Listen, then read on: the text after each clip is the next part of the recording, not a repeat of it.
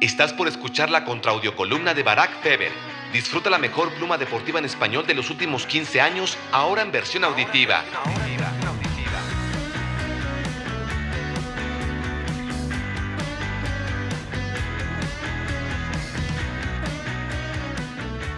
¿Estás emocionado porque al fin comenzaron los Juegos Olímpicos de invierno? Yo igual. Si fuéramos canadienses, sería otro boleto.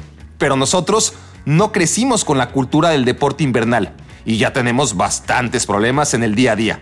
Agregar temperaturas gélidas a nuestros menesteres cotidianos sería el copo de nieve que derramaría el vaso. México en fútbol nunca ha sido y utópicamente algún día será lo que Canadá es en deportes invernales, una de las cuatro potencias mundiales. Pero el fútbol en Canadá sí que tiene el mismo arraigo, tradición y hasta hace bien poco nivel nulo que ostenta México en esquí, patinaje, curling, bobsleigh o hockey sobre hielo. En resumen, el octagonal final de CONCACAF interesa tanto en Canadá como Beijing 2022 importa en México con la salvedad que la delegación mexicana no aparece en el medallero olímpico. Ya no hablemos de liderarlo. Canadá tenía 25 años sin siquiera disputar el hexagonal final y literalmente de un día para otro se convirtió en el mejor equipo de la región. ¿De qué nos perdimos? ¿Viajamos al futuro en un parpadeo?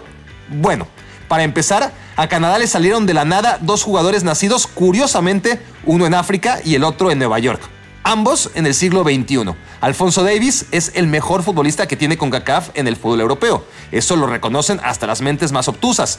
Lo que no se enfatiza es que el segundo jugador de CONCACAF con mayor impacto en el fútbol de Europa también es canadiense, Jonathan David, líder de goleo en la liga mejor conocida como la competición que disputan Messi, Neymar y Mbappé. Dos futbolistas fuera de serie ayudan, ni duda cabe pero serían insuficientes para explicar el éxito canadiense de no ser porque no existe tampoco un abismo entre ellos y el resto. Resto que encabeza Kyle Larin, tercer máximo goleador de la competitiva Liga Turca la temporada pasada, y Stephen Eustaquio, fichaje invernal del Porto para fortalecer su medio campo. Todo esto no hace más que explicar el salto cualitativo de esta generación de chicos canadienses a nivel técnico. Aún hay que desarrollar las claves del crecimiento táctico de un equipo conservador pero moderno, sólido, vertical y ordenado con tres centrales capaces de salir jugando con el balón, un mediocampo que intimida en los duelos aéreos y unos atacantes feroces con los que México, Estados Unidos y el resto solo pueden soñar. En el renglón físico, Canadá siempre ha sido sobresaliente y no tiene más que explotar esas cualidades diferenciales con un modelo de juego que las potencia.